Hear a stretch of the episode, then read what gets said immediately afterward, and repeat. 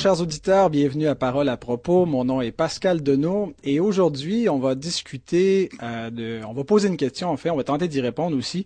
Qui sont les réformés baptistes? Et pour en parler, quoi de mieux que trois pasteurs euh, réformés baptistes, euh, donc le pasteur Raymond Perron, le pasteur Jacques Pelletier et moi-même. Bonjour messieurs. Bonjour, Pasteur Pascal. Bonjour, chers collègues.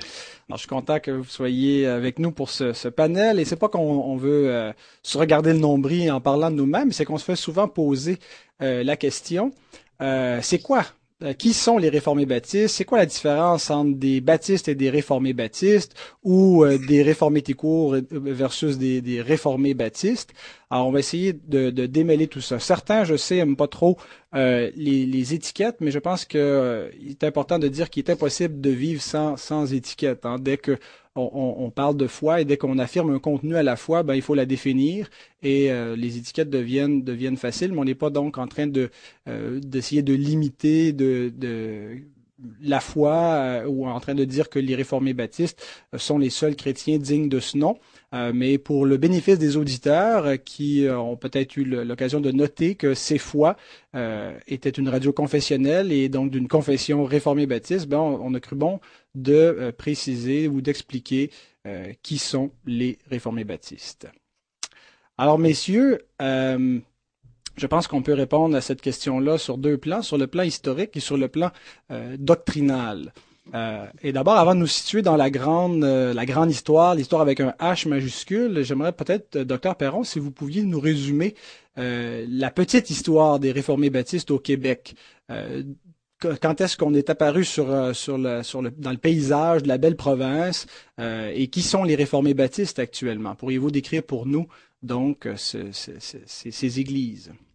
Bien, euh, dans un premier temps, euh, l'Église réformée baptiste elle-même a toujours existé au Québec.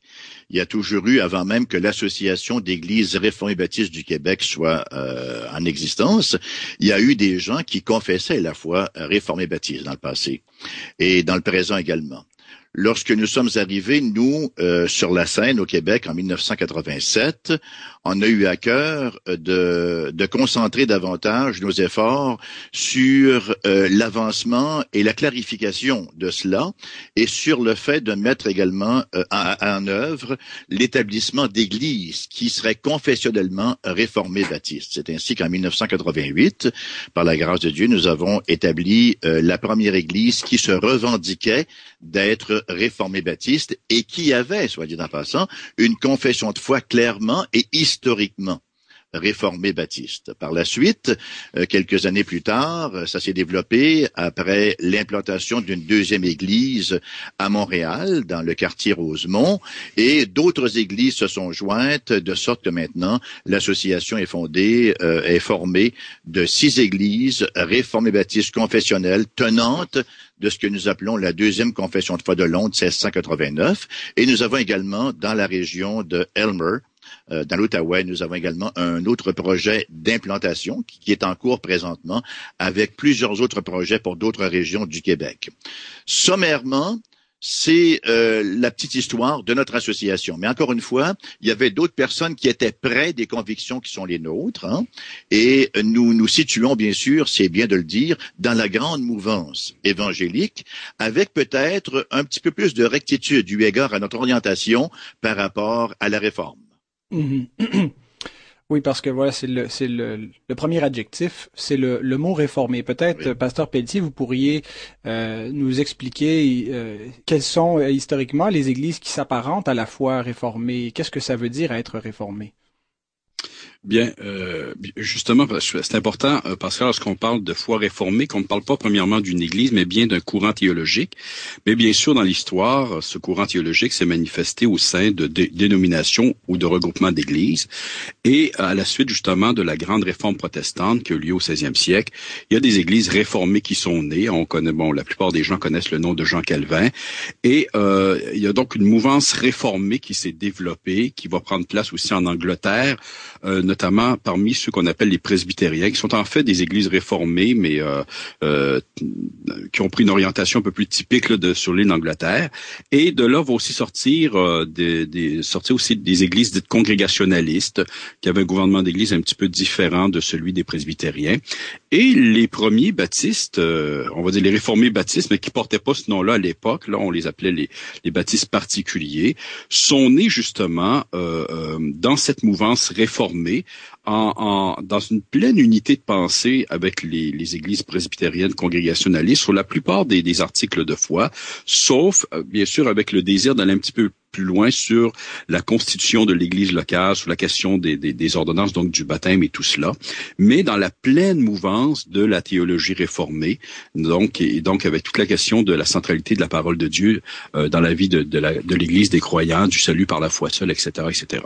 Mmh. Oui, et, et j'apprécie que vous précisiez donc que c'est euh, l'approche réformée est, pas une dénomination, euh, même s'il y a une dénomination qui s'appelle l'Église réformée, mais c'est vraiment un courant théologique qui a plusieurs ramifications. Et les baptistes étaient euh, réellement une branche, euh, ou même je dirais une, progression de la pensée réformée qui s'est développée, qui, qui, était déjà en plein essor depuis un siècle.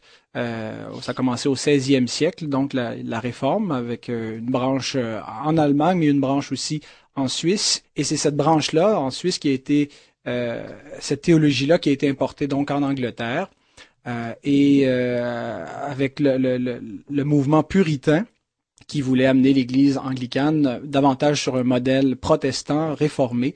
Euh, et donc les baptistes sont, sont vraiment dans cette mouvance-là puritaine, euh, au point même où ils ont euh, repris la confession de foi des puritains, qui était la confession de foi de Westminster, qui était des puritains presbytériens, et ils en ont fait une version baptiste. Alors, ce qui nous amène à parler un peu plus euh, substantiellement de la théologie réformée baptiste. Alors, quand on vous demande, messieurs, euh, quand des gens viennent chez vous dans vos églises, puis disent, c'est quoi la différence entre vous autres et les autres baptistes, ou vous autres et les évangéliques de manière générale? Parce que, euh, bon, un chrétien évangélique, généralement, ce sont des gens qui croient à, l'inspiration et l'infaillibilité des Écritures saintes ce que croient aussi les réformés baptistes, c'est des gens qui croient au salut par la grâce seule, par la foi seule, euh, et ce sont des, les caractéristiques, je dirais, fondamentales de la, la, la foi évangélique. Mais maintenant, qu'est-ce qui distingue les réformés baptistes euh, des, des, autres baptistes et des autres euh, évangéliques? Comment est-ce que vous répondez à cette question-là?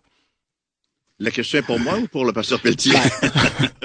pour les deux, à essayer de pas répondre en même temps, mais... Euh... Je, je, vais céder la, la, parole au pasteur Perron. Bon, ben écoutez, euh, sommairement, euh, succinctement là, euh, au départ, notre notre nous, partons avec la prémisse que Dieu est entièrement souverain. Hein? Nous partons comme la Bible commence en fait, au commencement Dieu, et que sa parole est la vérité. C'est c'est la, la tout premier. Nous croyons que Dieu est entièrement souverain sur toute sa création et qu'il agit de la sorte. Ce n'est pas un Dieu qui est en réaction, c'est un Dieu qui est en action. Nous croyons euh, avec la Bible au décret divin et avec tout ce que cela peut également inclure. Dans un deuxième temps, je dirais que c'est une perspective du monde. En anglais, on dit un world view. Très, très souvent, euh, dans les milieux évangéliques, on va tendre à croire que le monde euh, appartient à Satan, etc. Hein, euh, surtout dans les courants, là, ceci dit avec tout respect, dans les courants dispensationalistes, alors que dans la pensée réformée, nous croyons que nous vivons dans le monde de notre Dieu. Oui, Satan est un usurpateur, il est vrai, mais Dieu demeure euh, le propriétaire de ce monde-là, donc nous sommes chez notre Père ici, nous les croyants, de sorte que nous avons une contribution à faire à ce monde-là. Alors on ne laisse pas le monde aller euh, à sa perte, aller en se décomposant en disant nous, nous appartenons à un autre royaume, mais ce n'est qu'une question de temps avant qu'on quitte la place, voyez. Euh, dans un troisième temps, nous sommes réformés en général, nous sommes des tenants de ce que nous appelons la théologie de l'alliance. Là, mhm. ça devient un petit peu plus pointu pour les non-initiés. Euh, c'est une théologie qui se démarque bien sûr euh, de ce qu'on appelle le dispensationalisme, qui est une théologie beaucoup plus récente. La théologie de l'alliance nous euh, rapporte ceci en synthèse, c'est que nous sommes des créatures d'alliance. Nous avons à la chute transgressé donc les injonctions de l'Alliance. Nous sommes tous sous la colère de l'Alliance. Et là, il y a mon téléphone qui me fait babaille. Et Dieu, dans sa grande miséricorde, a fait une nouvelle alliance. Voyez-vous? Alors, euh, c'est que le plan de Dieu, finalement, prend forme à l'intérieur d'un cadre particulier qui est celui des, des alliances. Effectivement. Et, et, peut-être que Pasteur Pelletier peut, peu renchérir là-dessus. Ben effectivement, les alliances, c'est l'ossature de l'histoire de la rédemption. Et euh, nous croyons bien sûr que les alliances qu'on retrouve dans l'Ancien Testament pointent vers la grande alliance, la nouvelle alliance dans, le Nouveau Testament, qui a été conclue par le sang du Christ et qui est une alliance euh, inconditionnelle, c'est-à-dire que le salut est entièrement un don de Dieu. Hein, et que parce que l'homme est un être pécheur, euh, incapable par lui-même de faire quoi que ce soit pour son propre salut, et donc c'est vraiment le don gratuit de Dieu pour tous ceux qui croient en lui. Hein. J'aimerais ajouter, Pascal, le, le, peut-être ce qui nous distingue euh, de d'autres assemblées, églises, c'est notre caractère très confessionnel aussi. Mm-hmm. hein, le, fait que nous, nous, nous croyons, nous avons des, une confession de foi. Nous ne croyons pas que la confession de foi a la même autorité que la Bible, mais nous croyons que c'est important d'avoir une confession de foi pour dire qu'est-ce que nous croyons à partir des Écritures, hein, qui, qui, qui, qui une synthèse de ce que nous croyons justement euh, euh, dans ce que nous voyons, de ce que nous trouvons dans les Écritures. Nous croyons aussi au caractère central de, l'Église locale. Très, très important. On sait que les ministères euh, ecclésiastiques ont pris beaucoup de place dans, l'Église évangélique au cours des dernières décennies, mais je pense que c'est important de réaliser, selon l'Écriture, le caractère central euh, de l'Église locale. Et nous croyons aussi, euh, bon, c'est un terme un peu, euh, c'est pas, pas, pas, pas, un terme, disons, qui, on pourrait qualifier de, de, romantique, là, mais le principe régulateur, c'est-à-dire que nous croyons qu'on doit vraiment chercher à adorer Dieu, à, à, partir de ce que la Bible nous dit sur, sur le sujet et de faire attention de ne pas innover en la matière. Oui, Pouvez-vous euh, peut-être préciser euh, ou différencier le principe régulateur du principe euh, d'innovation, par exemple? Je vais laisser ça au pasteur Perron. en fait, c'est un, un débat historique, ça aussi. Hein?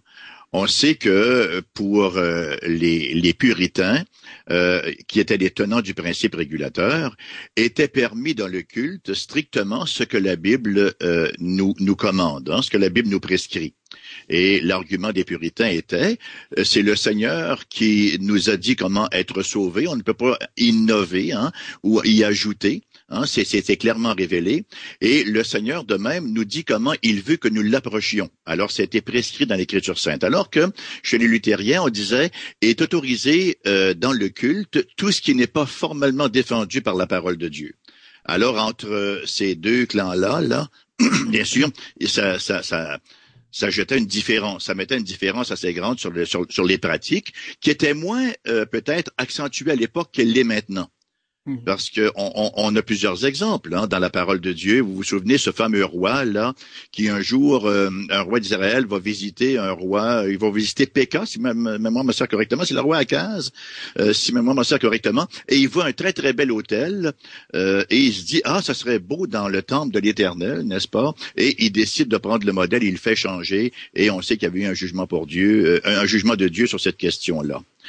Euh, alors, sommairement, la différence entre le principe euh, régulateur et le principe innovateur, c'est cela. Avec beaucoup de subtilité, comme Pasteur Pelletier l'a mentionné, il y a des nuances à apporter là-dessus. J'apportais également euh, une autre, une, autre, un autre élément peut-être qui caractérise la pensée réformée baptiste. Et celle-là, elle ne s'explique pas. Vous me direz si vous êtes d'accord avec moi, messieurs. Elle ne s'explique pas, elle se vit. Le caractère central de la parole de Dieu. Mhm. Nous croyons à la prédication expositoire. Tout le monde, hein, toutes les églises chrétiennes disent qu'ils sont des tenants, bien sûr, de l'autorité de la parole de Dieu. Maintenant, euh, la manière d'exposer la parole de Dieu, euh, son caractère vraiment central, je pense que c'est une démarcation, encore une fois, de l'Église réformée baptiste. Est-ce que vous êtes d'accord avec moi sur ce, ce point-là? Je suis, je suis tout à fait d'accord. À 300%. et et, et, et l'approche dans la prédication, de la prédication expositoire, qui, qui me semble aussi, euh, euh, qui est pas exclusif, bien sûr, aux réformés baptistes, mais qui est certainement un trait qui les caractérise, d'exposer chapitre par chapitre la parole de Dieu euh, et, et, de manière confessionnelle, toujours à l'intérieur d'une foi qui est comprise objectivement par l'Église et non pas seulement par des individus où on fait des textes, des objets d'interprétation particulières, mais euh, donc on, on laisse l'Écriture s'interpréter elle-même. C'est la règle d'herméneutique fondamentale à la théologie réformée. La Bible s'interprète elle-même. J'ajouterais aussi c'est moi qui pose les questions, mais euh, je... vous y répondez en même temps. C'est oui, voilà. absolument génial. Une conversation. Tâche. Tout à fait. Euh, voilà, c'est moi qui anime. Mais je peux être, être juge est parti. C'est tout à fait sécuritaire. mais, mais je me prétends pas juge. Hein, je suis seulement l'animateur. mais euh, non, je, je pense qu'on a fait pas mal le tour. Euh, théologie des alliances, être confessionnel, le principe régulateur. Euh, souvent aussi, quand les gens me posent la question, moi, je, je leur explique le cessationnisme. On croit donc à la, la, la, la cessation des dons qui étaient liés à l'office apostolique, donc les dons de révélation qui étaient temporaires, parce qu'on croit que le canon est complet et qu'il n'y a plus rien y ajouter, il n'y a pas de nouvelles révélations, et les dons de révélation qui venaient avec ces nouvelles révélations ont conséquemment cessé. Euh, et il y a aussi peut-être la question de la loi. Euh, la compréhension de la continuité de la, loi morale. Donc, il y a beaucoup d'antinomisme dans certains milieux où on, on croit que la loi a cessé, mais donc on est continuationniste, si on veut, au niveau de la loi, ou plutôt qu'on on croit que la nouvelle alliance a toujours une loi, qui est la loi inscrite sur le cœur, et qui inclut également la, normativité du quatrième commandement, le, jour du Seigneur, qui euh, est, est, un commandement. Dieu nous commande encore de l'adorer dans un jour euh, spécifique. En précisant cependant que nous ne sommes pas justifiés par la loi. Il est extrêmement important. Euh, et, il est bon de dire que les réformés baptistes euh, font partie euh, de l'aile conservatrice de l'Église. Parce que l'Église au Québec, maintenant, euh, c'est un petit peu ramifié. Hein? Il, y a des, il y a eu une aile que je qualifierais de quasi-libérale. Il y a une aile qui est évangélique large. Humaniste un peu. Humaniste un peu. Et effectivement, il y a l'aile plus conservatrice, là, de laquelle nous faisons partie, avec un groupe comme l'ERC, par exemple, l'Église réformée du Québec, ou avec lesquels nous sommes très, très près. J'aimerais ajouter, Pascal, aussi rapidement que la foi réformée baptiste n'est pas une foi sectaire du tout.